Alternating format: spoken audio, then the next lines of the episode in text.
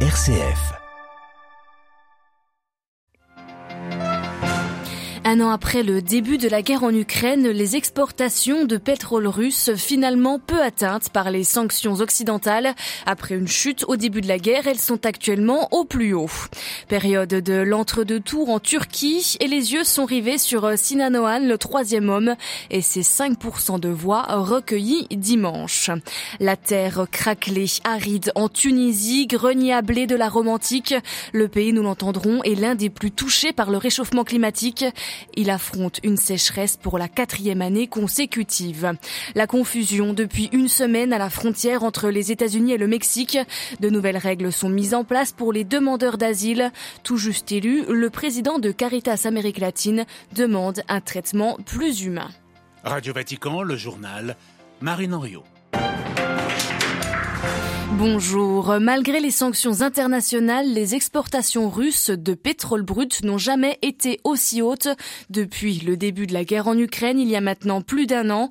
C'est ce qui ressort d'un rapport de l'Agence internationale de l'énergie. Les exportations de brut russes ont dépassé les 8 millions de barils par jour le mois dernier, ce qui contredit finalement les menaces de Moscou de réduire sa production à 500 000 barils par jour, Olivier Bonnel. Oui, Marine, c'est une manne de 15 milliards de dollars qui est en dans les caisses de la Russie en raison de ce pic d'exportation d'or noir. Le mois d'avril dernier a été un mois record pour Moscou avec 8,3 millions de barils par jour, malgré sa menace, vous l'avez dit, de réduire drastiquement sa production de brut à 500 000 barils quotidiens, formulée en février dernier après un nouveau train de sanctions de la part des pays du G7. La Russie n'a donc cessé d'augmenter sa production. Dans son rapport, l'Agence internationale de l'énergie souligne que Moscou a réussi à diversifier ses exportations de pétrole en les renforçant vers des marchés comme la Chine, l'Inde ou la Turquie, des puissances, on le sait, qui, sans pour autant approuver l'invasion de l'Ukraine, refusent de se joindre aux sanctions. Cette augmentation de la production russe pourrait être liée à une forte reprise de la demande chinoise, note aussi le rapport de l'AIE, l'organisation qui explique que cette augmentation de la production de brut russe est une manière pour Moscou de compenser ses pertes de revenus et que malgré tout, la Russie semble peiner à trouver des acheteurs pour son brut et pour ses produits raffinés. La question marine du contournement des sanctions par la Russie sera l'un des grands thèmes abordés lors des, du sommet des pays du G7, un sommet qui s'ouvre vendredi, vendredi prochain à Hiroshima, au Japon. Et nous y reviendrons évidemment. Merci Olivier Bonnel. Au lendemain du retour à Kiev du président ukrainien après une tournée européenne, la Russie a lancé une attaque sur la capitale ukrainienne cette nuit, attaque simultanée de drones et de missiles, contrecarrée selon Kiev par les défenses antiaériennes de l'Ukraine. Et c'est dans ce contexte que les l'émissaire chinois effectue sa visite de deux jours dans le pays en guerre. Il se rendra ensuite vendredi à Varsovie dans le cadre, selon Pékin, d'un règlement politique de la crise, je cite, ukrainienne. La guerre en Ukraine qui sera au chapitre des discussions du sommet du Conseil de l'Europe cet après-midi en Islande. Un an après avoir chassé la Russie de leur organisation, les 46 dirigeants de l'Europe élargie se retrouvent pour afficher leur unité face à Moscou et pour mettre en place des outils pour rendre la Russie pénalement responsable de ses exactions en Ukraine.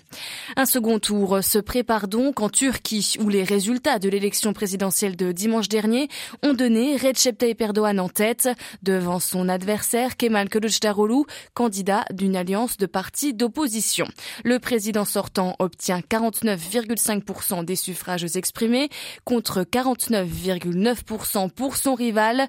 Le second tour reprendra donc la forme d'un duel entre les deux hommes, mais un troisième candidat battu au premier tour avec 5,2% des voix, l'ultranationaliste Sinanoan, attire tous les regards.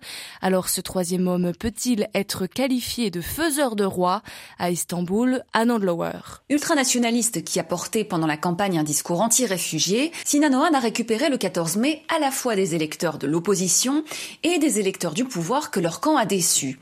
Vers qui se tourneront-ils lors du second tour? Cette question pousse certains observateurs à qualifier Sinanoan de faiseur de roi.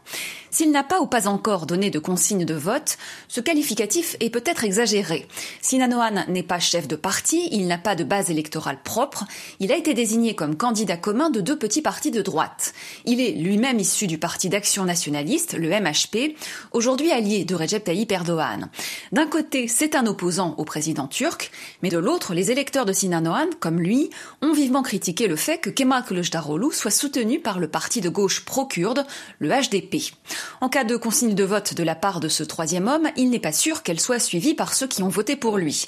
Il est certain, en revanche, que ces 5,2% seront déterminants dans le résultat du 28 mai. À Istanbul, un endroit pour Radio Vatican. Et Kemal Kılıçdaroğlu qui a recueilli 44,9% des voix.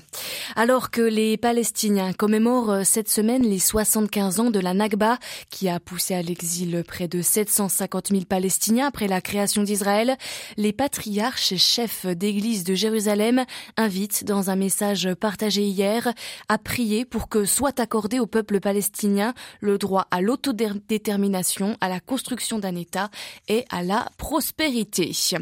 Pour la quatrième année consécutive, la Tunisie, déjà fragilisée par une crise socio-économique et politique, traverse une sécheresse.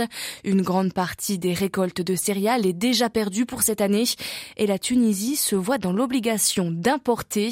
À dans le sud-est tunisien, Frédéric Castel. La Tunisie, déjà très fragilisée par une crise socio-économique et politique, doit affronter pour la quatrième année consécutive une sécheresse qui s'accentue encore pour 12 millions de Tunisiens. Au fil des années, la Tunisie, qui fut le grenier à blé de la Rome antique, se révèle être le pays méditerranéen le plus touché par le changement climatique. Dans plusieurs régions agricoles, il n'y a plus une goutte de pluie depuis des mois, la terre est craquelée, les champs brûlés et les sols poussiéreux et arides. Cet hiver, on a enregistré 80% de déficit de pluie, un record depuis un demi-siècle, auquel se rajoutent les chaleurs jamais vues depuis un an. Malgré quelques pluies exceptionnelles ces derniers jours, la trentaine de barrages que compte ce petit pays sont à deux tiers vides. Les agriculteurs des désemparés face à cette pénurie d'eau depuis 2019, surexploitent les nappes souterraines avec des milliers de forages et depuis illégaux. Depuis le 31 mars, 2,7 millions d'habitants de Tunis sont rationnés en eau et les autorités évitent les coupures dans les zones touristiques, un des rares secteurs florissants de l'économie. Beaucoup d'ONG demandent de déclarer la sécheresse catastrophe naturelle, mais la crise économique est telle que les aides aux agriculteurs sont impossibles avec une dette publique de 90% du PIB national. Azarzis, en Tunisie, Frédéric Castel pour Radio Vatican. Au Sénégal, le procès pour viol de l'opposant Ousmane Sonko renvoyé à la semaine prochaine.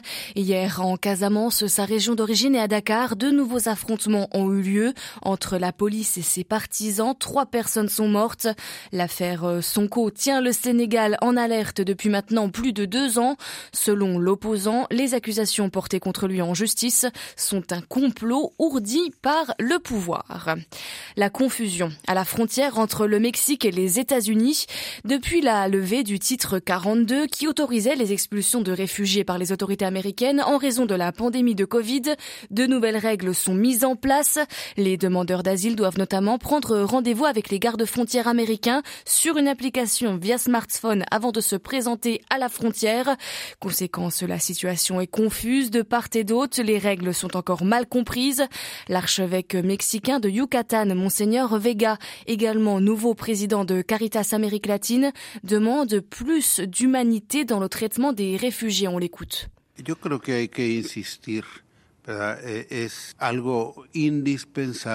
Je pense que nous devons insister, c'est quelque chose d'indispensable, mais nous avons besoin de beaucoup de force pour pouvoir influencer les lois des différents pays afin que cette législation puisse être modifiée et que ces enfants puissent être autorisés et dans tous les cas traités d'une manière plus humaine et plus digne.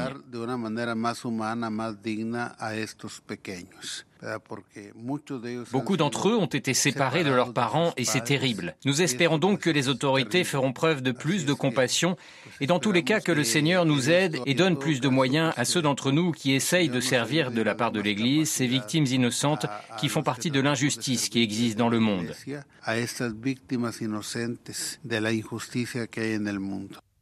En Équateur, c'est la deuxième en moins d'un an. Une nouvelle procédure de destitution est lancée contre le président Guillermo Lasso.